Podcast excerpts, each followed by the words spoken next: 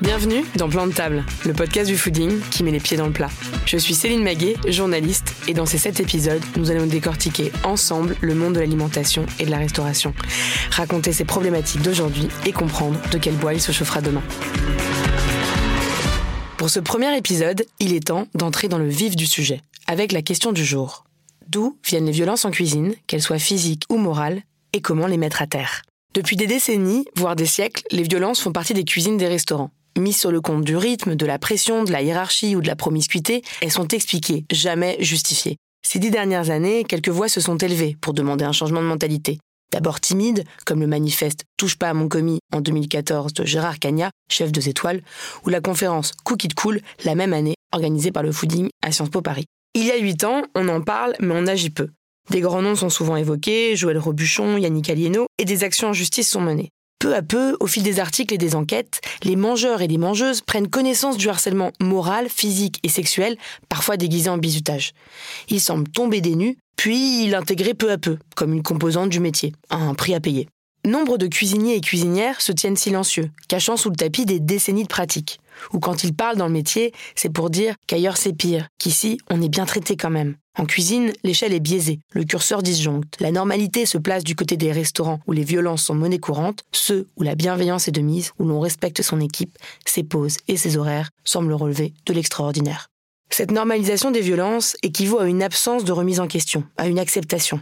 Et pourtant, les choses changent, beaucoup agissent. C'est le cas de nos trois invités qui, chacune à leur manière, œuvrent pour assainir les relations en cuisine. Nora Boisouni est autrice, journaliste et traductrice. Dans son livre Féminisme, quand le sexisme passe à table, publié en 2017 aux éditions Nourriture Fut, elle décrit déjà la domination masculine dans la restauration.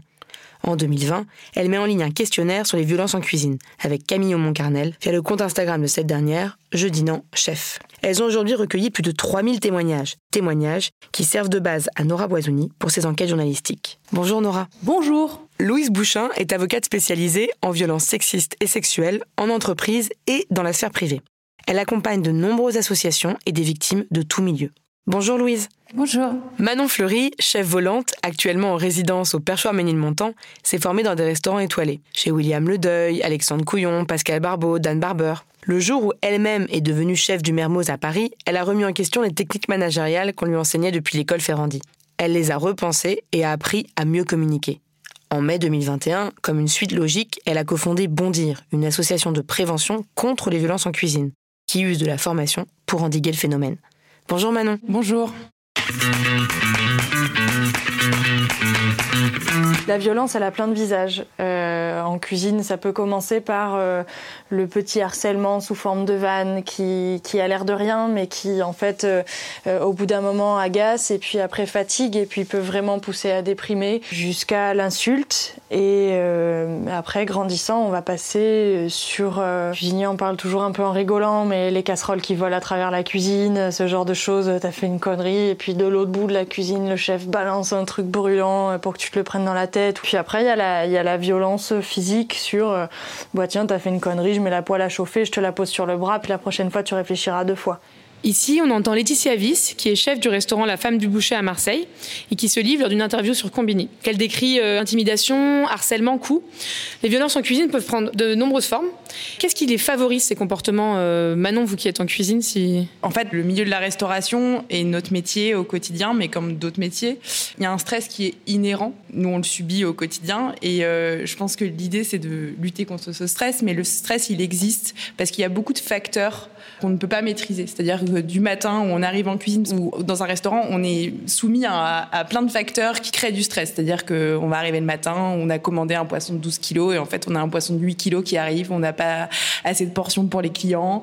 Et puis ensuite ça va s'enchaîner, il y a le livreur qui arrive pas assez vite et puis on n'est pas prêt à temps pour euh, le service du midi. Voilà, il y a plein de choses qui créent du stress et qui vont faire créer une espèce d'effet bouilloire ou d'effet, euh, moi j'appelle ça la tornade, c'est-à-dire que quand on arrive et que on n'est pas solide et pas euh, bien sur ses appuis, on peut être vite très déstabilisé et soumis à quelque chose qui est très violent déjà de nature de par le stress. Et donc je pense que du fait de reproduction d'un système euh, qui s'est mis en place il y a de ça des années, je pense de personnes qui ont voulu lutter contre ce stress euh, ont mis en place une violence sous-jacente, mais qui peut être aussi complètement directe quand on entendait euh, dans l'introduction cette histoire de, de, de, poils qui volent, mais qui peut être, nous, ce dont on parle avec Bondir, c'est vraiment cette violence qui peut être vraiment inhérente, qu'on ne voit pas et qui se met en place facilement mais il faut pas oublier que notre métier, c'est un métier artisanal, très difficile, et donc qui est dur et bien souvent, on a euh, corrélé le fait que l'exigence, l'extrême exigence et la rigueur qu'on devait avoir en cuisine devaient rimer avec violence. Et le problème, c'est qu'on a du mal à, défaire cette image-là et à se dire que l'exigence et la rigueur peuvent rimer avec bienveillance, empathie et euh, soin, en fait. Et le soin, c'est ce qu'on doit apporter à la restauration, à la cuisine au jour le jour, en fait. Voilà, je pense que c'est un système qui s'est perpétué de reproduction et c'est ce qu'on essaie aujourd'hui de, de casser en fait. Louise, vous, vous accompagnez des victimes de tous les secteurs.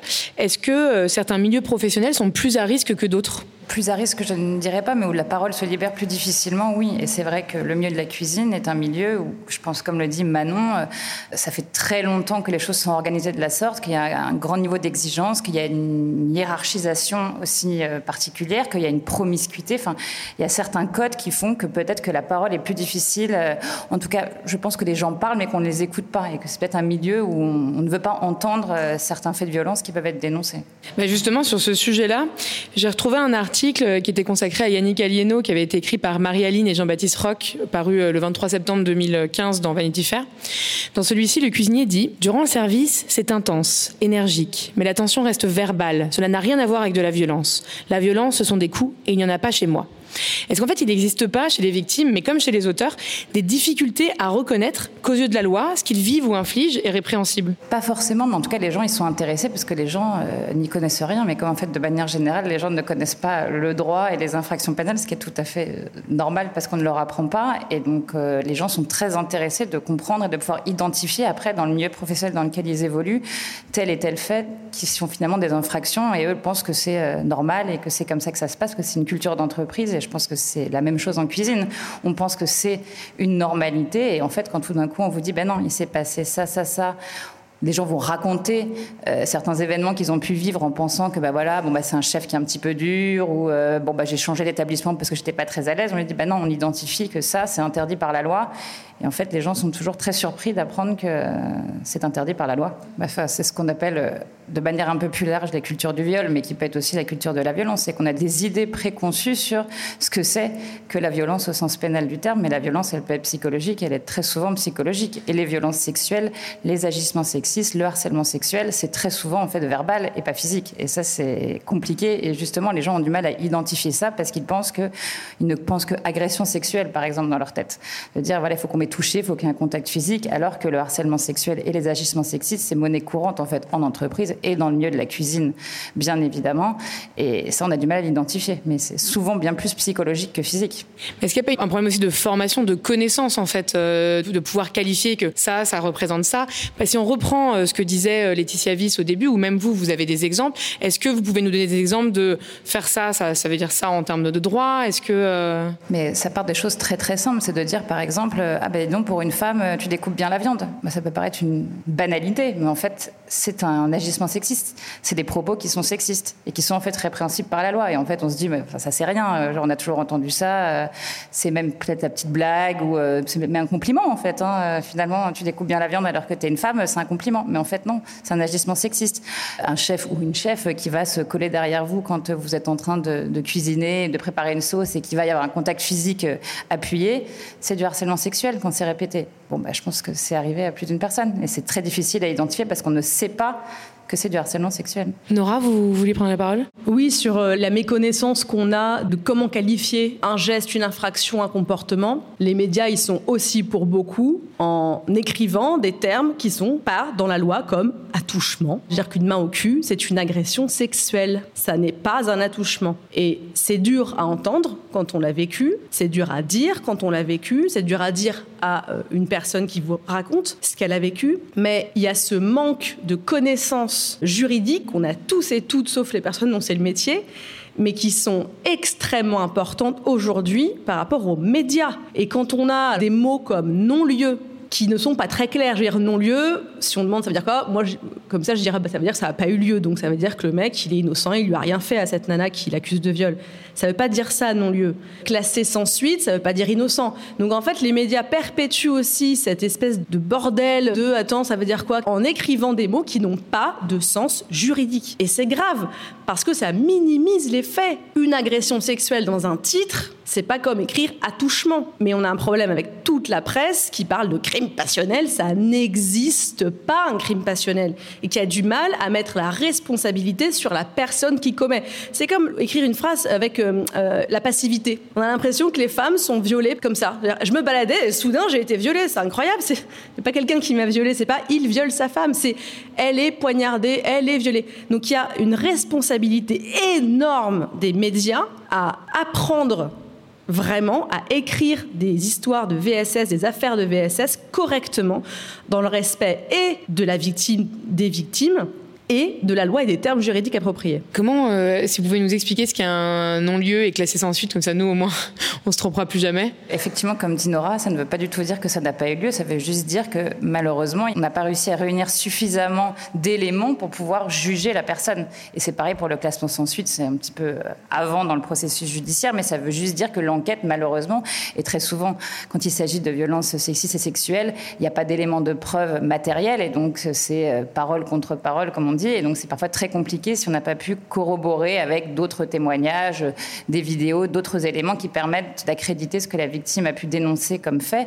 Mais ça ne veut absolument pas dire que ça n'a pas eu lieu. Mais effectivement, pour une victime, de recevoir le courrier disant ça a été classé sans suite, c'est fait l'objet d'une ordonnance de non-lieu, la terminologie est très violente encore une fois. C'est-à-dire déjà qu'on a du mal à être entendu, à déposer plainte, à obtenir une condamnation. On a un niveau de ce qu'on disait, on parle de la double peine, mais c'est même la triple peine. Enfin, il y a une vraie difficulté en tout cas euh, accompagner les victimes et, les mots ont un sens, euh, mais parfois ils peuvent être mal interprétés. Oui, votre travail aussi, c'est l'accompagnement euh, au préalable pour les préparer justement à ce. tout le monde n'a pas la chance d'avoir un avocat. Il faut quand même penser que très souvent, les victimes ont déjà du mal à se considérer comme victimes. Donc, je veux dire, avant d'aller voir un avocat, avant qu'il y ait une procédure judiciaire, déjà on va sur Internet, on tape trois trucs et on est très vite découragé. Les policiers peuvent aussi décourager. Et finalement, d'entendre des chefs dire, ben voilà, il n'y a pas de violence physique, donc il n'y a pas de violence euh, c'est ce que j'ai, c'est la culture du viol qui fait que aussi bien les journalistes que les chefs qui vont s'exprimer sur ces sujets-là ne donnent pas non plus les moyens aux victimes de se considérer comme victimes, puisqu'on leur, fait, leur explique dès le départ, avant même qu'elles puissent envisager de se considérer comme victimes, que ça, c'est la normalité. Avant même qu'il puisse y avoir un non-lieu, un classement sans suite ou une éventuelle condamnation, il faut déjà que les victimes arrivent à se reconnaître comme victimes. Et ça, c'est le plus gros challenge.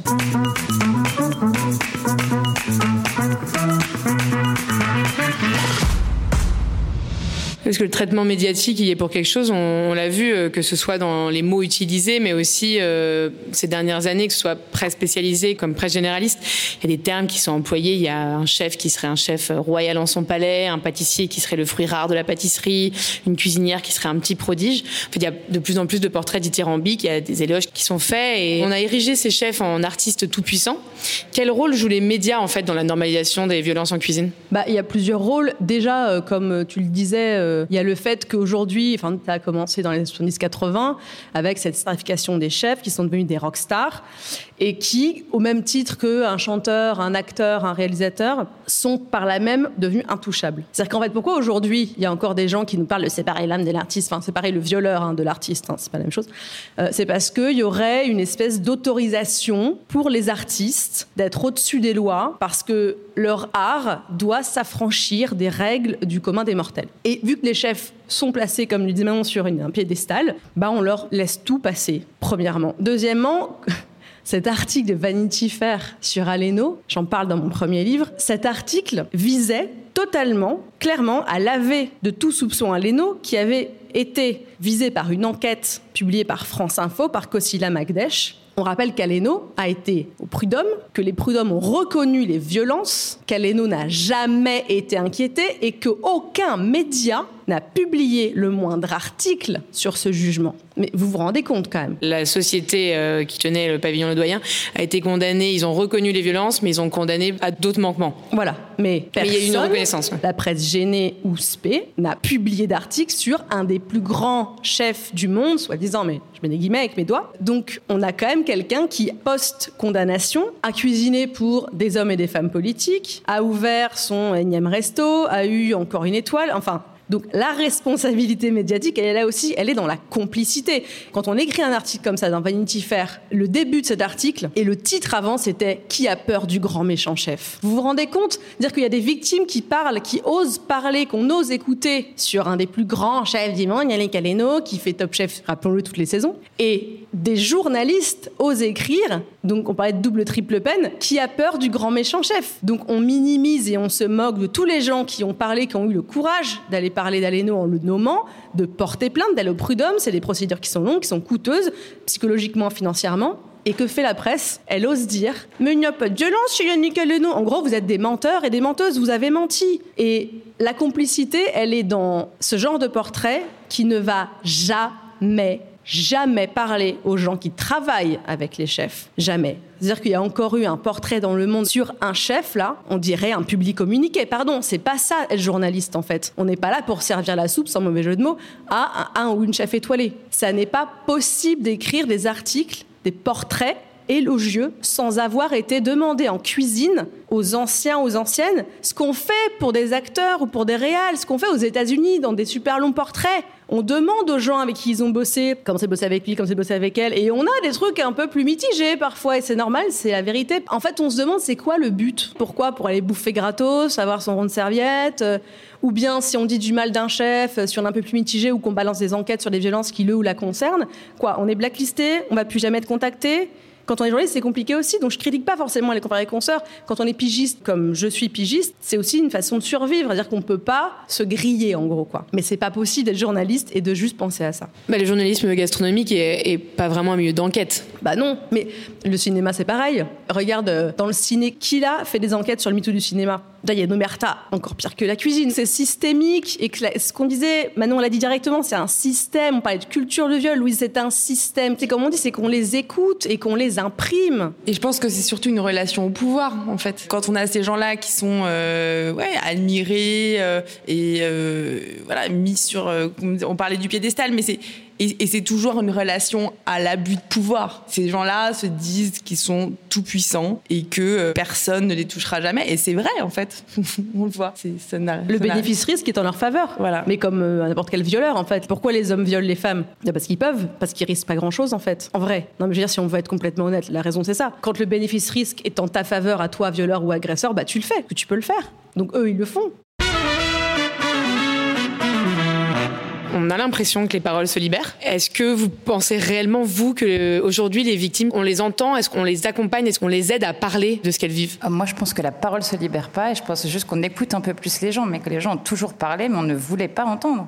C'était insupportable d'entendre quelqu'un euh, dénoncer des faits de violence pendant des années et qu'aujourd'hui on écoute un peu plus parce qu'on en parle là, qu'on en parle un peu dans les journaux, que quelques affaires ont permis que ça soit des sujets de conversation dans des dîners euh, ailleurs, mais je ne crois pas que la parole se libère. Moi, les gens ont toujours parlé, sauf que les procédures, on ne prenait pas les plaintes, les affaires étaient classées. Ou quand on confiait à quelqu'un en cuisine ou dans son entreprise qu'on avait été victime, on disait bon, il est quand même sympa, et puis ça va, puis comment tu vas retrouver du travail?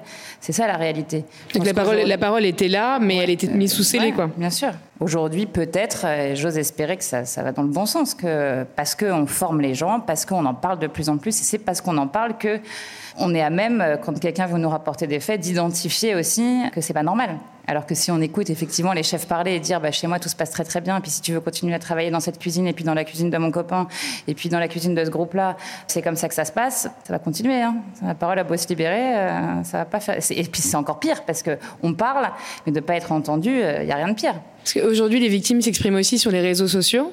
De nombreux sont ceux qui n'arrivent pas à comprendre pourquoi les victimes vont pas jusqu'à porter plainte. À votre avis, quelle est la réponse à leur donner? La réponse, c'est que des gens ne prennent pas les plaintes et que c'est quand même une réalité. Hein.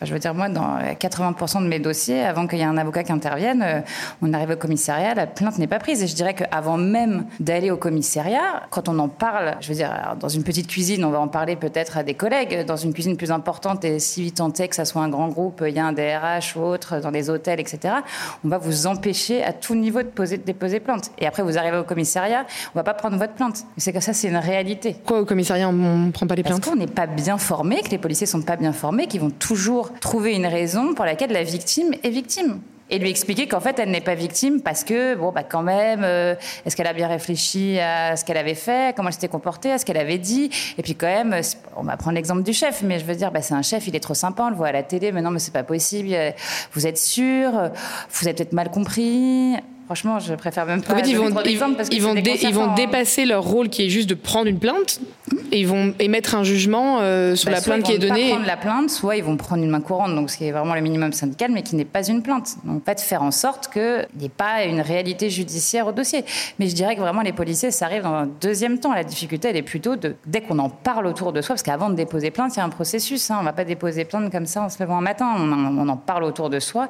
Et si on n'est pas accompagné, si la première réflexion c'est mettez sûr, mais pourquoi Et pas je te crois. De toute façon, c'est foutu. D'ailleurs, il me semble que c'est pas légal pour un flic de, pas prendre une, de prendre une plainte. Voilà, les flics, quand ils disent je prends pas votre plainte, bah, ils n'ont pas le droit. C'est illégal. Voilà, c'est illégal. Déjà, enfin, c'est à savoir. Plein de gens ne savent pas, moi je ne savais pas. Mais sur la plainte, euh, il y a aussi méconnaissance de, du processus de la plainte, du processus juridique, de comment on peut porter plainte, euh, avec qui on peut porter plainte. Et de toute façon, ça se trouve, ce qu'on disait sur la méconnaissance de ce qui constitue une agression, un délit, une violence, etc. Donc, il y a plein de gens qui vont dire Ah bon, mais ça c'est illégal. ah bah oui, c'est du harcèlement sexuel. Ah bah, au fond, la personne vous en parle parce qu'elle sait très bien qu'il y a un truc qui va pas, sinon elle vous raconterait pas tout ce qui lui arrive. Mais quand vous mettez le mot là-dessus, ça valide, entre guillemets, son sentiment son ressenti, ça valide le fait que c'est une infraction, un délit ou un crime. Et après, effectivement, la question se pose, et moi, les personnes qui témoignent de violence en cuisine, quel que soit le type de violence, déjà, la majorité ne peut pas qualifier, ne sait pas qualifier euh, les faits, donc on parlait d'attouchement, etc.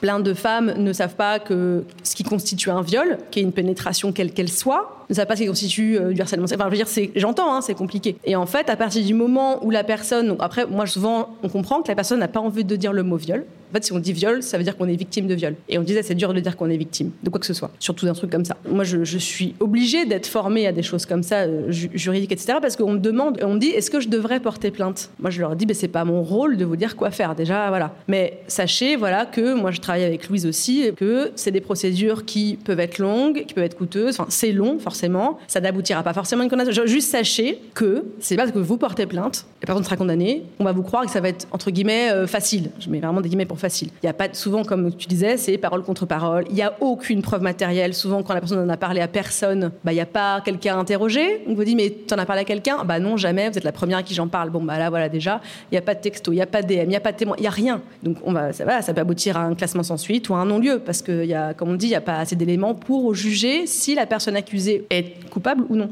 Donc il y a aussi tout ce cheminement-là de... Euh, bah, par exemple, moi j'ai appris aussi, euh, il y a quelques années seulement, qu'on pouvait euh, déposer une pré-plainte en ligne pas obligé d'aller tout de suite au commissariat. On peut être accompagné. On peut envoyer une lettre au procureur de la République au lieu de se déplacer. il y a plein d'autres stratégies si on n'a pas envie ou si on n'a pas la force ou quoi d'aller chez les flics, parce que vu comme on est reçu, on comprend pourquoi.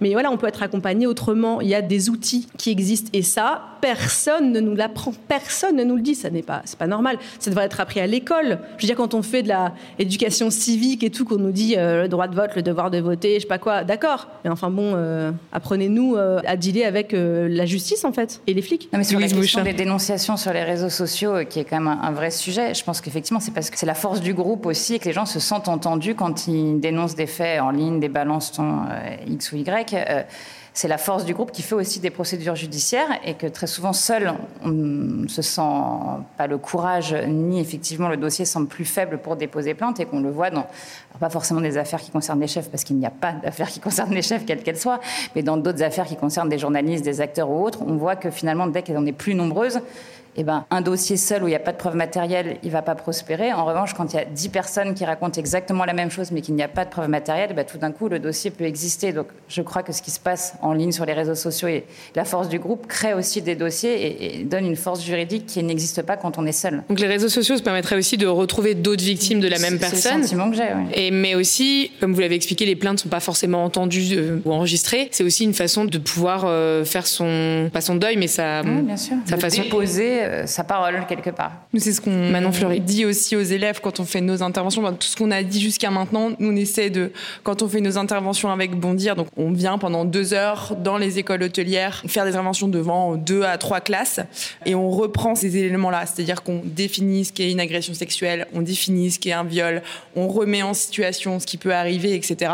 Et en fait, on leur dit que effectivement, ils peuvent porter plainte et que c'est une arme qu'ils ont, mais que le plus important, c'est d'en parler, en fait. Et ce que disait Louis, c'est-à-dire que moi, je pense que la force de la parole est la force de on est ensemble, on a vécu la même chose, ce chef est identifié ou cette personne est identifiée comme euh, potentiellement violente et boycottée parce que oui, vous disiez Louise que effectivement la parole ne se libère pas vraiment, mais moi je crois que le boycott il peut avoir une vraie force de se dire bah en fait n'allez pas travailler chez lui, n'allez pas travailler chez cette personne, arrêtez d'aller dans sa cuisine. C'est pas parce qu'il fait une cuisine euh, exceptionnelle, soi-disant euh, ambassadrice de la cuisine française ou de la cuisine internationale, hein, parce qu'on là on est resté en France, mais ça existe à l'international. Hein.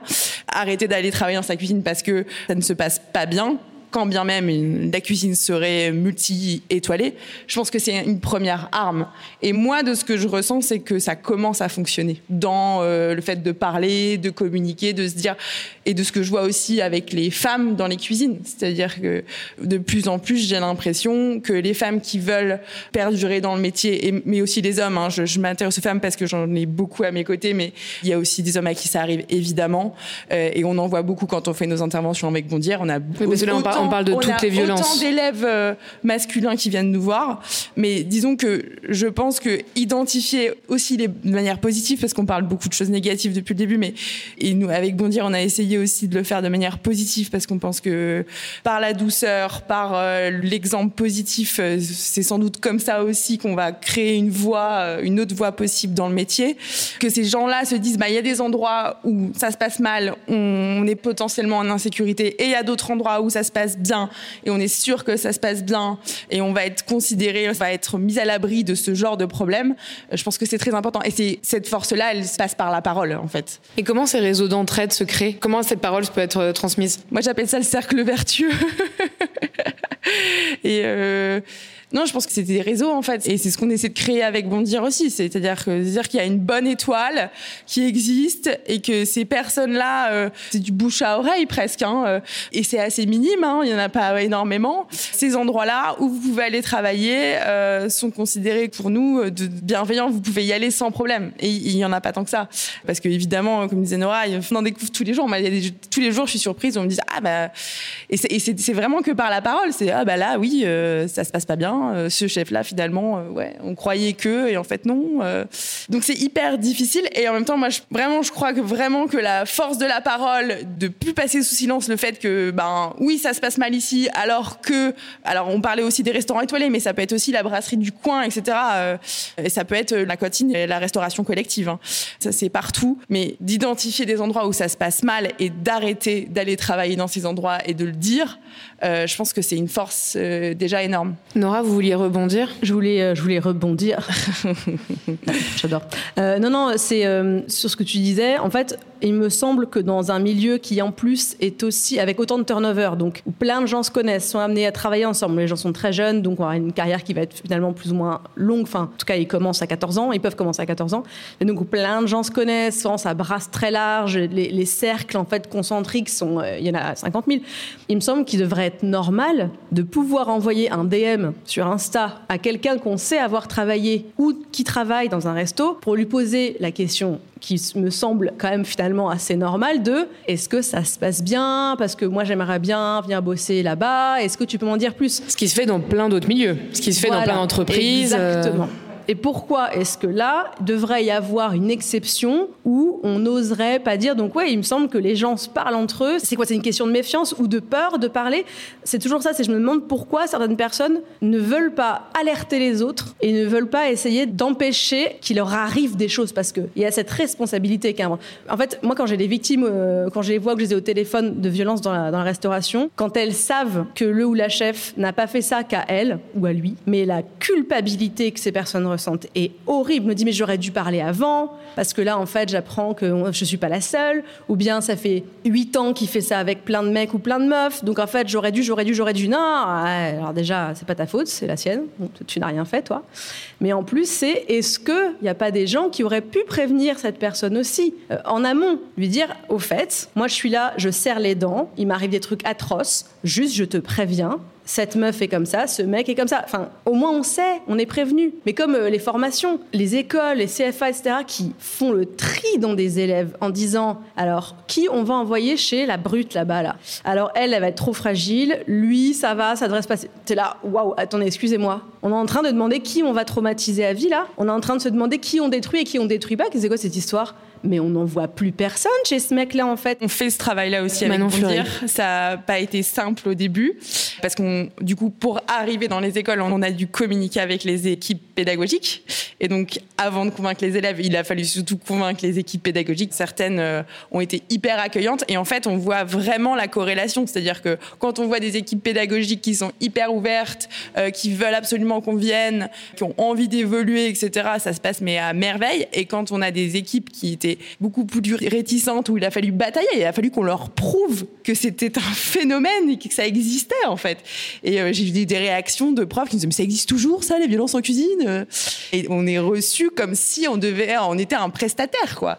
Alors même que ce sont des écoles qui n'ont pas mis en place de formation, mais qui pensent que les violences en cuisine, ce sont d'elles-mêmes, ont, disparu d'elles-mêmes. Voilà. Donc il a fallu d'abord convaincre des équipes pédagogiques et effectivement c'est fou parce qu'en fait ces équipes pédagogiques qui sont souvent d'une génération au-dessus de nous ou de la même génération de nous à peu près sont dix fois moins convaincus de ce qui se passe aujourd'hui que les élèves. Parce que quand effectivement on parle aux élèves, on s'aperçoit même au, public les plus jeunes, c'est-à-dire 16-17 euh, ans, au début on s'est dit, ben, on va leur parler de trucs hyper durs, on va leur parler de viol, on va leur parler d'agression sexuelle, mais en fait ils sont hyper au fait de ce qui se passe. On n'a pas prononcé deux phrases qui nous parlent de consentement, qui nous parlent... Voilà, ils sont beaucoup plus avisés aussi grâce aux réseaux sociaux. C'est là la magie quand même des réseaux sociaux, de temps en temps.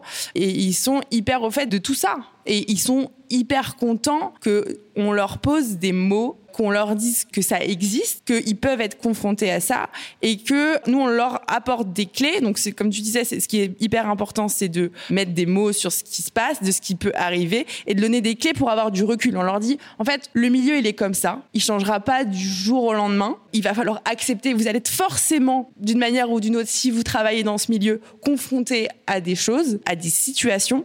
Mais ce qu'on veut faire, nous, c'est vous donner des clés pour comprendre déjà. Je pense que c'est super important quand il arrive quelque chose et quand on est face à une situation, mais comprendre ce qui se passe et analyser ce qui se passe. Et pour analyser, évidemment, il faut avoir les informations. Et donc c'est pour ça qu'on leur dit, bon, on vous donne des informations sur ce qui peut vous arriver. Par exemple, typiquement, un exemple précis, la chambre froide, c'est un lieu compliqué où il peut vous arriver des choses. parfois, ils nous regardent avec des yeux hyper écarquillés, mais la chambre froide, c'est un endroit dont on peut fermer la porte, où il peut faire noir quand on ferme la porte et qui peut être justement euh, à l'abri des regards. Et donc, évidemment, il arrive des choses dans la chambre froide. Et le fait de savoir ça, déjà, moi, si j'avais su ça euh, quand je suis rentrée dans la restauration il y a 12 ans, ben ça m'aurait euh, je pense que ça je, me serais sentie plus en sécurité en fait sur j'ai pu euh, vivre voir euh, et tout ça. Et donc le fait d'avoir du pour ces élèves de pouvoir avoir du recul parce que je pense que c'est ça dans la vie c'est quand on arrive à avoir du recul de se dire ben voilà qu'est-ce qui s'est passé? À quoi j'ai assisté? Ben en fait on est voilà on est on est plus avisé on est plus conscient et on sait réagir en fait. Et donc c'est comme ça c'est ce qu'on leur dit on vous, vous allez être confrontés peut-être parfois vous allez pas savoir quoi faire mais au moins vous saurez que vous avez des clés qui peuvent vous aider pour euh, agir en fait et pour contrer ce qui peut arriver quoi. Parce que là en fait vous leur apprenez à analyser et vous les formez pour être des chefs de demain qui ne reproduiront pas ces exemples-là, mais en soi il y a quand même cette euh, décennie euh, qui nous attend où vous leur dites d'agir comment dans ces cas-là? Bah déjà, on leur donne des clés pour savoir à la fois s'ils sont victimes ou ils sont témoins d'une agression Donc on, voilà, on leur dit qu'ils peuvent aller porter plainte, on leur dit que euh, peuvent en parler, on leur dit que s'ils sont stagiaires, l'école a un rôle, parce que ça, on longtemps, pour moi par exemple, c'était pas clair quand j'étais stagiaire de me dire que euh, je pouvais me référer à l'école et que je pouvais appeler mon professeur pour lui dire que ça va pas. Et il y a de nombreux cas, euh, Laetitia Viss en parle très bien, euh, où euh, il y a des professeurs qui n'ont pas pris de mesures quand ça se passait mal pour certains stagiaires dans des établissements. On leur dit bien que l'école a une obligation d'agir si ça se passe mal pendant un stage et de les changer d'établissement. Donc voilà, tout ça, on leur donne des clés sur ce qui peut les aider dans le cas où ils sont témoins d'une agression. Donc voilà, savoir aussi écouter la victime, ça c'est hyper important. Le, premier truc, c'est de savoir, vous voyez quelqu'un en cuisine à qui, bah, c'est d'aller lui même si vous n'avez rien pu faire parce que justement il y a le chef euh, qui est euh, tout puissant et que vous n'avez pas osé parler devant le chef parce que évidemment c'est hyper dur euh, quand on a 17 ans d'ouvrir la bouche si le chef fait acte de violence sur quelqu'un d'autre. Donc on leur dit bah voilà, si vous êtes témoin, surtout ne rentrez pas dans ces mécanismes de complicité qui se mettent hyper facilement en place évidemment de ces moyens de pression du chef qui tout puissant qui commet la violence et qui rend complice ceux qui sont témoins de cette violence. donc on leur dit bah voilà en fait fait, vous êtes une équipe. Il n'y a aucune raison que le chef vous monte les uns contre les autres. Mais moi, je l'ai tellement vu dans des cuisines où on montait les uns contre les autres pour que le chef règne et soit tout puissant. Donc ça, c'est pareil. Ça fait partie des mécanismes de la violence. Et donc, on leur dit, voilà, il faut que vous soyez euh, en équipe, vous souteniez les gens qui travaillent avec vous. Donc ça, c'est une première chose, c'est de venir en aide et de dire, bah oui, j'ai vu ce qui s'est passé, je te crois, euh, je suis là pour t'aider si tu as besoin, je t'ai entendu. Et ça, c'est déjà énorme si ça peut arriver dans une équipe en cas de agression ou de de, problèmes euh, de violences euh, sous-jacentes euh, qui peuvent exister. Ça peut faire le nombre aussi, justement. Oui. Parce que si les gens restent isolés, ne savent pas que ça se trouve, il y a cinq meufs ou cinq mecs qui vivent la même chose depuis cinq ans. Et le fait de voir quelqu'un lui dire, je viens de voir ce qui s'est passé, en fait, il faut que tu saches que la pâtissière aussi, ça fait deux ans qu'elle est Et là, ça monte, ça monte, ça monte. Et on rappelle qu'effectivement, les écoles, mais comme les employeurs, ont des obligations. Quand on leur donne des allégations des faits de violence, de harcèlement, doivent diligenter une enquête. C'est une obligation, c'est une responsabilité. Et, les entreprises sont fautifs si elles ne le font pas déjà. enfin, c'est un rappel à la loi aussi, quoi. Je voulais juste, si je peux, reparler du boycott. C'est aussi médiatiser, ça permet bah déjà que ça sorte, voilà, qu'on puisse plus faire comme si on ne savait pas, qu'il y ait du nombre. PPDA par exemple, ça se passe comme ça, c'est que les femmes ont vu, donc d'autres ont dit ah bah moi aussi, moi aussi, moi aussi, donc ça fait un nom, ça fait 20 personnes. Et il y a aussi la responsabilité dont on n'a pas encore parlé, qui est celle des clients et des clientes de restaurants. Parce que c'est pareil, l'âme de l'artiste, c'est dans le resto aussi. Hein. Euh, moi, j'ai eu une journaliste italienne d'un très grand quotidien italien, Gastro, la nana est là depuis des années. On parle d'Aleno dans un événement prout-prout, machin. Et euh, la nana, donc je lui dis, bah oui, Aleno était condamnée en France. Elle me dit, ah, non, je n'y crois pas une seule seconde. Et je lui dis, mais vous croyez pas à quoi qu'il y a eu euh, une condamnation? Elle dit, ah non, mais c'est impossible qu'il fasse ça. Et je dis, bah pourquoi? Parce que ce qu'il cuisine, c'est trop bon. T'es là, ah, j'ai pas compris le rapport. Et en plus, on était à une table où une chef hongkongaise venait de nous raconter ses stages en France, cinq ans auparavant, où elle a été agressée sexuellement, où elle a eu du harcèlement lesbophobe, enfin l'enfer, où elle a dit plus jamais je mets un pied en France en fait. Donc là, genre, on, déjà journaliste qui ne croit pas les victimes, bravo, merci, au revoir. Mais moi, quand j'ai des potes qui me disent, euh, attends, il paraît que chez machin c'est comme ci, chez bidule c'est comme ça et tout, et je leur dis, bah écoute, t'as entendu ça, j'ai entendu la même chose, je peux pas t'en dire plus, si j'ai des infos, voilà. Et qui deux jours après, Instagram euh, leur repas chez un tel, quoi, était là, mais euh, tu viens pas de me dire que tu étais au courant ouais, mais bon, ça a l'air trop bon. moi, je suis assez pessimiste quand même. Je fais ça parce que je crois quand même qu'on change les choses. Je serais pas là aujourd'hui sinon et je continuerai pas, mais je suis profondément pessimiste parce que je crois qu'en fait, les gens, ils ont pas envie de savoir comment c'est fait, comment c'est fabriqué. Comme les films comme la musique, comme tout. Ils n'ont pas envie de savoir comment c'est fait. Comme la viande dans l'assiette, comme le steak, genre, ça c'est. Ah, j'ai vu les vidéos L214, mais je vais quand même prendre un thé, un steak fait n'importe comment, machin. Bon, mais on n'a pas envie de savoir parce qu'on a envie de se dire, ah, c'est bon, c'est bien, puis euh, il y a une performance, on prend la photo sur Instagram, regarde, j'ai mangé chez Passard, c'est incroyable et tout. Mais quand tu racontes aux gens comment ça se passe dans certains restos triple étoile et que tu as une chef aujourd'hui qui a un chouette resto pas loin de chez moi, et qui, quand elle était dans un triple étoile avec des dîners à 600 balles, te dit qu'en fait, le soir, ils n'avaient pas le temps de manger et qu'ils mangeaient quoi? Ils mangeaient les restes des clients avant que ça parte à la plonge. Euh, en tant que journaliste, Nora Boisouni, vous faites des enquêtes qui, justement, racontent l'envers du décor. Ça vous décourage pas de voir que, malgré ça, il n'y a pas de boycott des clients ou... Euh, si ça me décourage, euh, oui, bah bien sûr, tout le temps. Enfin, tout me décourage. Je veux dire, le patriarcat me décourage en fait euh, globalement. Parce qu'on n'a pas encore dit le mot, hein, mais le système, c'est un système patriarcal. Là, je veux dire, les violences sont encouragées parce que c'est beaucoup d'hommes. On va pas faire semblant de, tu vois, on va appeler un chat un chat et un con un con. Ça me décourage parce que, en fait, vu que c'est systémique, comme l'a dit Manon au tout début, bah faut faire péter un système en fait. en fait, ce qui est décourageant, c'est qu'on a l'impression de vider l'océan avec un verre d'eau, c'est exactement ça. Que on y croit parce que si on n'y croyait pas, on ferait pas ça. Euh, Manon n'aurait pas créé Bondir, lui accompagnerait pas des victimes. Moi, j'essaierais pas de, sortir des histoires. Mais au fond, euh, quand tu vois les conséquences que ça a, qui sont rien. Enfin, je veux dire, quand ça sort, par exemple, hein. un mec est condamné, hop là, il trouve un employeur derrière. Un mec a violé une fille de 13 ans, Polanski, il fait des films. Il a des Césars. Enfin, tu vois, je veux dire, c'est comment tu veux croire que ça va changer, vraiment? Comment tu veux croire que ça va changer quand, tu vois, la honte, la culpabilité, etc. Comment tu vas... Regarde qui on a un gouvernement. Enfin, tu vois, je veux dire, si même le gouvernement, l'instance suprême de notre pays, nomme Damien Bad en connaissance de cause, parce que Mediapart vient de sortir encore un article où ça fait des années que tout le monde sait comment il agit. Il y a encore une autre meuf, tu vois, qui a parlé. Et ils en ont rien à foutre. Et en fait, je crois que la conclusion horrible, mais on le fait pour que ça change, c'est que personne n'en a rien à foutre, en fait. Au fond, les gens, ils veulent qu'il y ait un statu quo, parce que Manon parlait de pouvoir. C'est ça, c'est du pouvoir, c'est du privilège, c'est de l'influence. Et la bouffe, c'est devenu un soft power qui est même plus soft. Hein. C'est de la gastrodiplomatie, c'est du tourisme, c'est de la thune, c'est du pouvoir. Les grands chefs, j'aime pas ça, mais je mets des gros guillemets à chaque fois, ils ont combien de restos à travers le monde? Ah, c'est ils, sont, euh, ils vont bouffer avec Macron, ils vont bouffer avec machin, avec un. Enfin, je veux dire, c'est juste ça, et c'est ce qu'on appelle le boys club. Tout le monde se protège parce que s'il y en a un qui tombe. D'où l'idée euh, de Manon aussi de créer euh, un réseau d'entraide des victimes qui formeront leur propre club de, protection, en fait. Oui, même si c'est un petit club, effectivement. En fait, je pense que l'idée, c'est que ben, tout ça, comme, le dit Nora, c'est c'est là, c'est posé, c'est un système et l'idée c'est de trouver d'autres systèmes où on puisse évoluer euh, de manière euh, sereine, euh, en sécurité et que moi je moi, je suis quand même assez positive. Merci.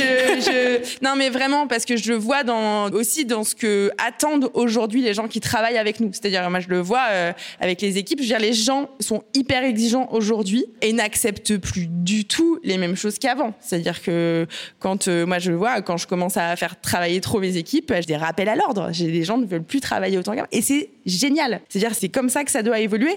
Et après, je pense que aussi, euh, je pense que les gens qui vont travailler dans les maisons dont on sait, parce que je suis désolée, mais on le sait quand même, que ça va être dur, c'est un choix. Et je pense qu'aujourd'hui, les gens ont quand même le choix. Et c'est ce qu'on dit aussi avec Bondir. On dit aux élèves, vous avez le choix. C'est-à-dire que si vous avez envie de continuer d'aller travailler dans ces restaurants en apprentissage, euh, on le dit communément dans le métier, se faire mal, mais c'est quand même assez terrible de dire d'aller se faire mal.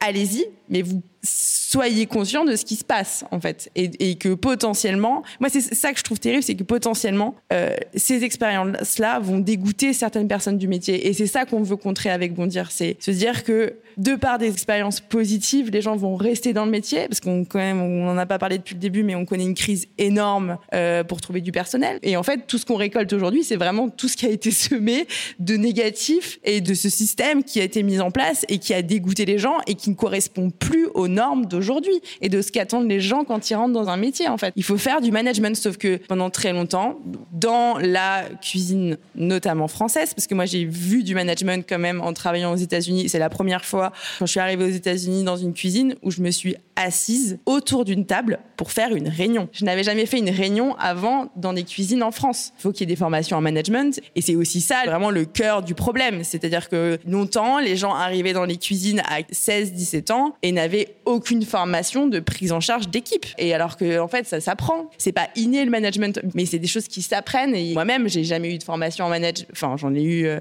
euh, de manière théorique normalement à l'école, mais on n'apprend pas vraiment euh, ce qu'on doit faire concrètement. Typiquement à l'école, on nous apprend pas à nous dire ce serait bien avant de commencer la journée de travail, de s'asseoir 15 minutes autour d'une table et de parler de ce qu'on va faire, en fait. C'est des choses vraiment très simples, mais qui ne sont pas dites. Et en fait, il y a une espèce de truc qui est corrélé aussi à la cuisine, à la restauration. On est tout le temps en activité.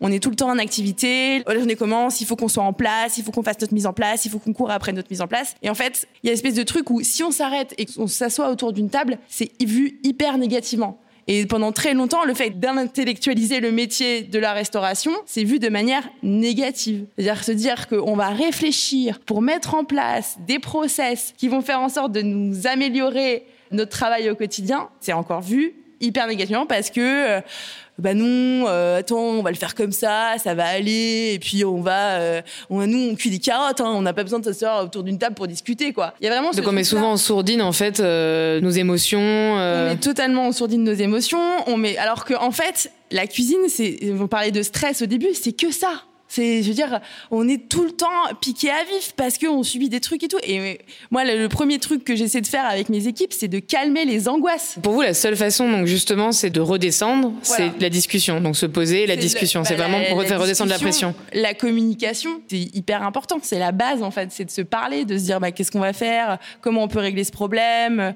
Euh, et tout ça, ça désamorce. Typiquement, un service qui se passe mal. Souvent, moi, j'ai vu plein de fois où on finit le service, on a un sentiment de on est mal parce qu'il s'est passé ça avec un client, on est confronté au client qui nous considère aussi souvent hyper mal. Il y a tout un truc comme ça et on finit service, on est hyper mal et on sait normalement, notamment le chef, normalement, il sait pourquoi ça s'est mal passé. On sait, on identifie, on a vu que un tel euh, s'était loupé sur sa cuisson de canard, donc en fait ça a fait foirer le truc. Du coup, ça a été un enchaînement de trucs qui s'est mal passé, etc. On sait identifier ce pourquoi c'est mal passé. Et souvent, on s'assoit pas après le service pour se dire, mais attends, mais pourquoi c'est mal passé? Attendez. Euh. Et en fait, nous, ce qu'on fait, ce qu'on a mis en place avec euh, Lorraine, ma sous-chef, qui est là aujourd'hui pour cuisiner, qui est en train de cuisiner qui est euh, en résidence de son côté à Fulgurance, on a mis en place des points après les services. C'est, euh, bah, en fait, qu'est-ce qui s'est mal passé? Et en fait, moi, souvent, j'attends que la pression de redescende parce que souvent, on finit le service, bah, comme tu dis, c'est, on est plein d'émotions. Et en fait, on laisse redescendre la pression et je fais un point avant l'autre service qui va suivre avec l'équipe en disant, bah, voilà, vous avez vu ce qui s'est passé pendant le service? Il y a eu ça, ça, ça qu'est-ce qu'on en pense, qu'est-ce qu'on fait, qu'est-ce qu'on fait pour améliorer, etc. Comment on peut faire pour que, euh, ben en fait, toi, je vois bien, tu t'arrives pas à faire ta mise en place en deux heures. Comment on fait? Est-ce qu'on n'enlève pas des trucs? Et ça, mais je l'ai jamais. Moi, j'ai Au final, la conclusion de tout, c'est parler. Que ce soit, c'est parler, que ce soit là, c'est pour euh, l'ambiance en cuisine, mais que ce soit aussi sur ce qui s'est passé, ce dont on parlait avant, c'est parler. Parler, c'est la conclusion. aussi, parce que c'est vraiment, il y a une espèce de pression qui est inhérente, et euh, je trouve que les désamorçages, c'est hyper important C'est faire redescendre tout ça, le souffler qui est monté, qui est monté, qui est monté. Et encore une fois, c'est dire, quand même on, peut faire ce métier avec toute la bienveillance qu'on veut, il y a toujours une espèce de stress énorme. le service, c'est très dur à gérer. Enfin, c'est toujours difficile, quoi. Et, il faut trouver des méthodes pour, euh, voilà, pour désamorcer tout ça. Avec cette prise de parole, Manon, vous résumez très bien la discussion qu'on vient d'avoir. En effet, la parole a du mal à se libérer. Il existe des difficultés d'apporter ce qu'on a vécu devant la justice, de porter plainte.